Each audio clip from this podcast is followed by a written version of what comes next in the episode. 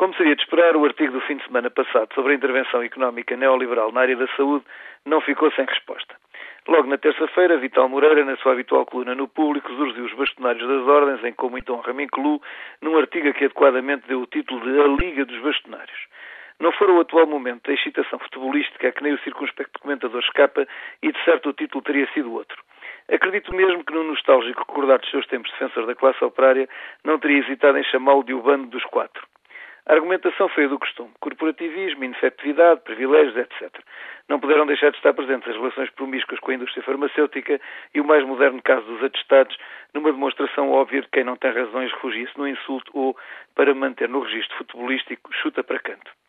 Por um daqueles sarcasmos em que a vida é fértil, foi precisamente esta semana em que os factos vieram dar evidência ao que alegáramos na tal incómoda carta conjunta. Num deles, o relatório do Observatório Português dos Sistemas de Saúde, que forma inconveniente afirmou que o preço dos medicamentos vendidos fora das farmácias seria superior ao praticado nas ditas. O Ministro da Saúde protestou vigorosamente contra tal afirmação e os estudos e inquéritos cruzaram-se num confronto de números e papéis de que a única certeza a retirar é que ninguém bem sabe, nem verdadeiramente quer saber realmente o que é aconteceu. No entanto, parece-me de lá paliciana evidência que no ano passado, sobre a medida, ninguém ganhou com a liberalização, exceto, como é óbvio, aqueles que agora vendem o que antes estava reservado a outros. A famosa mão invisível do mercado tem o incómodo hábito precisamente de ser invisível em áreas em que o cidadão está desprotegido perante uma significativa assimetria de informação. Este facto conhecido de qualquer estudante de economia parece estar arredado da cabeça de licenciados em direito, o que não é de estranhar, mas igualmente de alguns economistas de mérito, o que já é mais de espantar. Médico que sou, obrigo-me a ter os pés pousados no chão e procurar para os factos explicações simples e pragmáticas.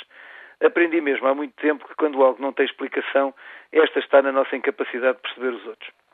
Numa primeira abordagem, poderia parecer-me estranho que certas personalidades testemunhem esta tão irredutível crença no mercado.